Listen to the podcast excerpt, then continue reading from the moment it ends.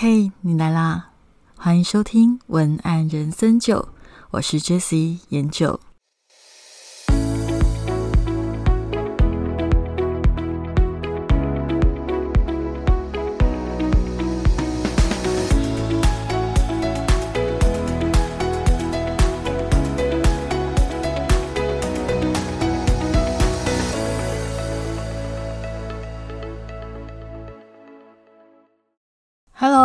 是研究，欢迎收听今天的节目。呃，今天的录音的环境有一点噪音，所以如果万一在录音的过程中有录到一些噪音的话，请多多包涵哦。好，那今天呢，我想要跟大家分享的系列是文案新闻系列。那心是哪一个心？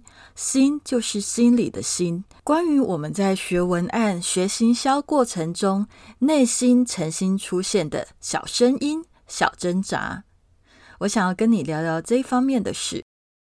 好，那今天这一集想要跟大家聊的是哪一方面的内心小声音呢？呃，我觉得。有一些人在学文案的过程，学行销也不一定是文案，因为其实文案跟行销它本来就是连在一起的东西。应该说，文案是行销的一部分，所以我们把它扩大格局来说，只要是你在学行销的过程里，有一些人心里有一些想法，就是不太想要做对号入座这个动作。什么叫做？对号入座，OK。首先，你在学行销的过程里，只要你有呃搜寻过或者是上过一些课，你应该都会知道，第一件事情都会想要请你去找 TA。所谓的 TA，也就是说你的目标客户是谁。但是很多人会卡在这一关的原因，是因为不想要做对号入座的动作。为什么？原因有很多，但是我比较常看到的状况，是因为他觉得无论怎么样去做对号入座，其实都不够精准。例如说，我可能是在卖咖啡，但是我的咖啡，我想要的族群有可能跟一般人是不太一样的。但是现在市面上这个市场里面，我又没有办法很精准的说出我想要的。那一个族群到底是什么样的模样，或者是你可以找出那个族群，但是当你找出来的时候，那个族群非常小，小到不行，超级小众、迷你众，所以有时候就会被卡在一个点上面，就是去找 TA，其实就是一个对号入座的动作。例如说，呃，情人节有时候人家就会去说，哎，什么单身族，那也是一个对号入座，对吧？或者是我们在卖家电的时候，很多人对号入座都会说妈妈们、家庭主妇们，这也是一个族群的对号入座。但是，一旦做对号入座的时候，为什么我们会感到挣扎的原因，是因为在对号入座的过程中，你的心里会觉得，哎，那我的族群是不是被局限了？我是不是就只能卖给妈妈们，或者是我只能卖给单身族，或者是我只能够卖给某一个我设定的族群？而这个心里小小的抗拒。就这样子深藏在你的心中，变成了一个小小的阻力。有可能你发现，有可能你没有发现。但无论你有没有发现，它如果没有被解决的话，其实都会在你整个做行销的过程里变成一个小小的疙瘩。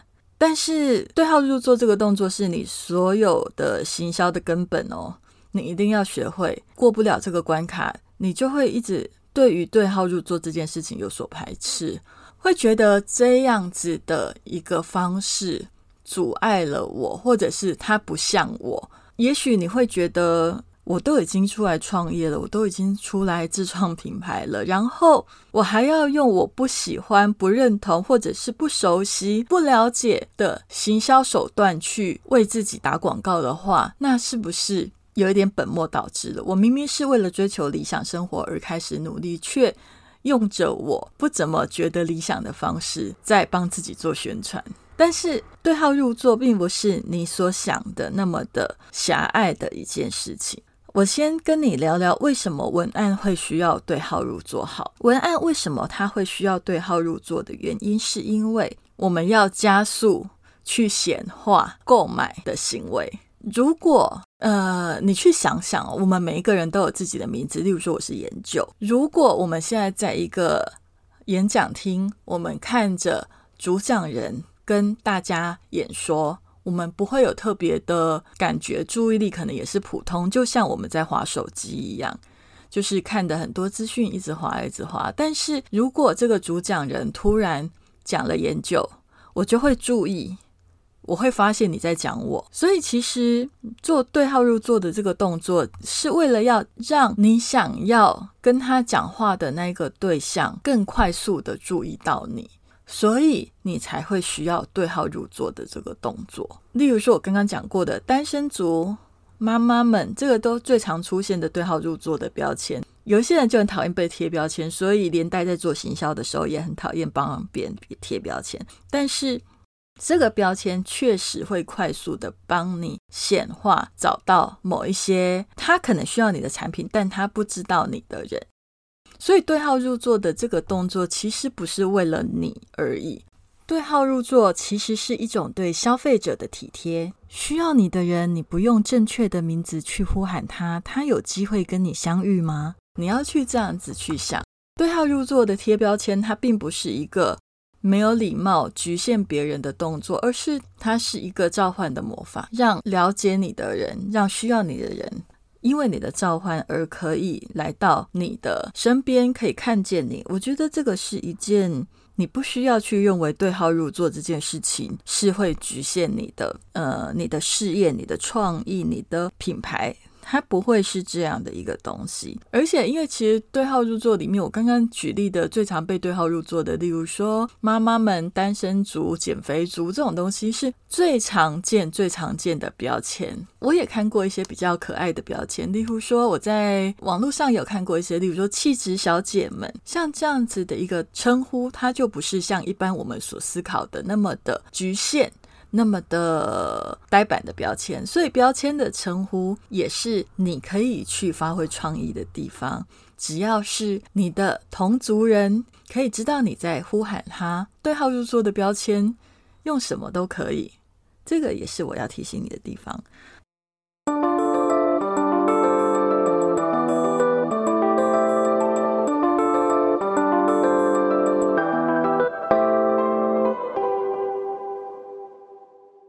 接下来我跟你聊一下对号入座的优点。我刚刚已经讲过了嘛，它就是可以呼喊出需要你的人的那个标签。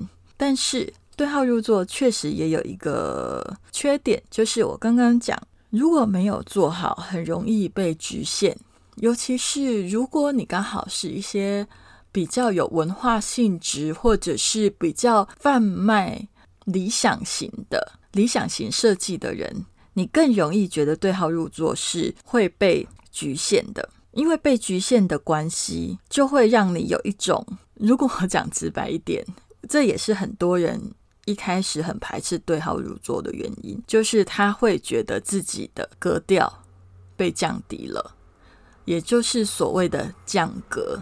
我觉得想讲降格好像非常的严重啦，可是我觉得确实在很多比较。销售氛围、销售呃理想的品牌里面，他们会很忌讳被降格掉。但是我现在要跟你聊的是，如果你太害怕被降格掉，而导致你写的非常的模糊，因为也许你的境界很很好，你有一个非常棒的境界，但是那个境界它需要呃一千字、一万字，甚至要一个月、三个月的铺陈。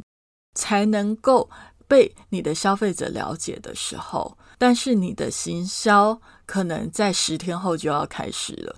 那我会觉得你不应该在这个时间点那么急促的去硬要让你的消费者了解非常高格调的东西，因为你这样子做下去，第一个当然看得懂就看得懂嘛，就像。有一句网络名言，不是说，呃，了解的人不需要解释，不了解的人不需要解释。可是拜托，我们现在是在做行销，不要这么有个性。行销不是这种想法，行销是要打开你的最大公约数的族群，所以拜托不要这么有个性。如果你很坚持要维持住自己的个性，而完全不想要被所谓的 TA 这个想法做局限的话，很容易导致最后你的 TA 的轮廓很模糊。甚至有一些人的做法，因为他太害怕被局限了，他觉得什么类型的 TA 都是他的客户，所以他不想要放过任何一个 TA，结果就导致了一个什么情况呢？等于说他在他的网页上面，或者是他在他的描述产品描述上面有过多的重点，那那个所谓的过多的重点就会多到。让人家感觉到难以消化。第二个，因为你知道吗？其实资讯它是需要被分类的。你如果把一大堆你的特色就全部这样给它塞下去，有时候消费者看了之后，他不一定能够理解。但是行销它是什么？行销是消费者能够理解的，比你讲的够完整还要重要。你讲的非常完整，消费者完全听不懂，还不如你就讲一小块，但是消费者完全听得懂。所以。我会觉得，纵使你的产品特色里面有一千个、一百个、一万个优点，拜托你一定要把它分门别类出来。相似的，它有逻辑性的、有脉络的优点，一个区块一个区块一个区块的去分类。这一次要主打的是哪一个优点？拜托你一定要搞清楚，而不是把所有的优点就这样给它塞进去，这样子。只会造成消化不良，而且老实说，如果你塞了太多东西给消费者，就会变成什么都是重点，等于没有重点啊！因为你会看起来没有个性、没有特色，再来就是没有记忆度。跟大家分享一下哦，就是这一阵子不是在网络上，呃，艾丽莎莎，大家应该都知道吧？广告都有被打到。他的课程卖得非常好。那其实艾丽莎莎她在有一集在介绍她的课程的影片里面有讲到关于网红这件事情，他有提到，他认为人物个性鲜明是可以补足专业度的不足。因为艾丽莎莎她认为她自己专业度还好，但是她的个性很鲜明。其实行销的概念都是一样的，文案也是行销的一种。文案也是你的风格鲜明，有时候超越你写的非常的专业跟完整的内容。你的产品的资讯不一定要。非常的完整，但是你产品的个性要非常的鲜明。也有一种情况反过来，就是也许你的产品本身它的特质就是在市场辨识度非常的足够，所以它不太需要铺成什么个性跟风格，因为它本来就是在蓝海上。那它又是另外一种情况。但是通常现在在这个电商的时代，我觉得完全没有重叠性的产品非常非常的少，所以我会觉得一定要让你的文案。是有鲜明的个性，才能够烘托，让你的产品本身的那一个价值跟专业度被看见。这个是我非常想要跟你分享的一点。那你听到这里，也许你会想要知道，到底要如何避免局限？就是我在设 DTA 的时候，一定会局限嘛。所谓道可道，非常道，也就是说，一件东西，它如果被讲出来，它就是一个局限。所以当初老子不想要写《道德经》，也是这样子来的啊，因为他觉得一件事情被讲出来，它就不是那个原来的样子。因为所谓的道，它并不是应该被局限的。但是你只要一旦讲出来，你就是被局限。所以一旦你设定 TA，你就是被局限。所以要怎么办？其实它有很多的办法啦，可是我觉得这个你一开始你应该是先破除你内在对于 TA 的设定的反感，因为它是一个召唤的魔法，这个你要先了解。那至于当你了解了之后，开始设定了 TA，开始愿意试着列出你自己的消费族群到底长什么样子的时候，那我们在。欢迎你到我的课程里面，我们在我的课程里面会告诉你，如果你真的有非常多的体验，你要怎么去处理？一定不是全部塞在一个网页里面这样子去处理，这样子的话只会造成消费者的混乱。那这个地方是比较深入的部分，我觉得你先试着先把你的 TA 设定出来。如果你真的想要再更了解步的话，这个内容我们就留在课程面跟你分享哦。好，今天的文案新闻就是我们心里的小挣扎里面，其实想要跟你聊的就是不想要对号入座的心态嘛。那回顾一下，不想对号入座的心态，无疑是我们那一种内在不想要被贴标签，或者是怕贴了标签之后会被局限的那一种不自由感，或者是自己的发展被局限住的压力，那些小小的内在的 OS 都会造成你的压力，而觉得 TA 设定受众是一种有一种对他的排斥。但是讲到这里，我想要跟你分享的一个观念就是，我想要问你哦，有两个境界，你喜欢哪一个呢？第一个境界是孤芳自赏，第二个雅俗共赏。你喜欢孤芳自赏还是雅俗共赏呢？什么叫做孤芳自赏？其实孤芳自赏是一个境界，我们每一个人在人生里面都需要有孤芳自赏的能力。为什么？因为透过孤芳自赏的能力，我们才能够看到我们自己的独特性以及无法被取代的东西。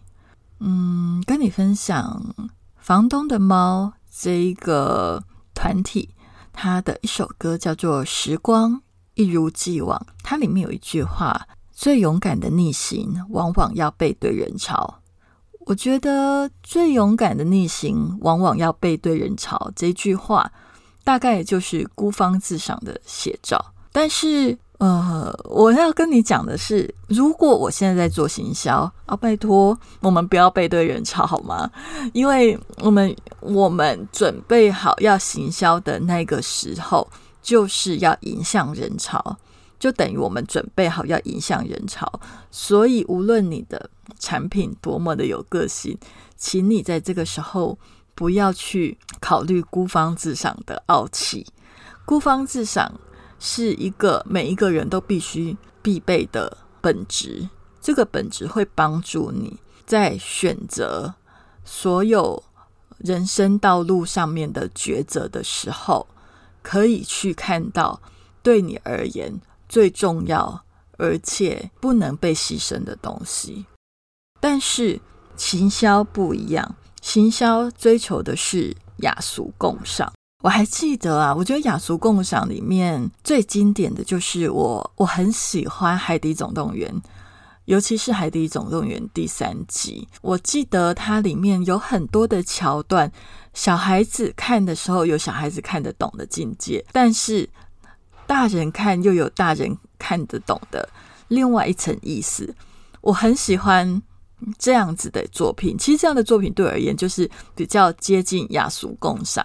也就是说，我们在做行销、在设定 TA 的时候，我们不要想的是，诶，我们设定的这个 TA 也许就会被局限，而我们要去想的是，透过我们的设定。可以让更多不了解我们的人来了解我们。那他们对我们产生兴趣，开始了解我们的时候，里面要给他们什么样的菜色，要给他们什么样的干货，要给他什么样的产品，那个又是后面的事情了。设定 TA 贴标签其实只是一个开始，为你召唤一群跟你有缘的人。但是恶缘善缘，缘深缘浅，就看你的造化，也要看我们之后的努力。好，那今天的文案人生就就分享到这里。今天也是文案新问的部分。如果你对于做文案的过程里面，或者是做行销，你的内心有什么 OS 觉得卡卡的，想要跟我分享，也欢迎你搜寻文案向你或 JSlogan 点 TW JSLOGN 点 TWAGFB 网站都可以，欢迎你跟我联系。如果你想要了解课程资讯的话，也可以到官网上面去看哦。那如果你喜欢今天的节目，请给我五颗星星的评价及留言。文案日深久，我们就下周喽，拜拜。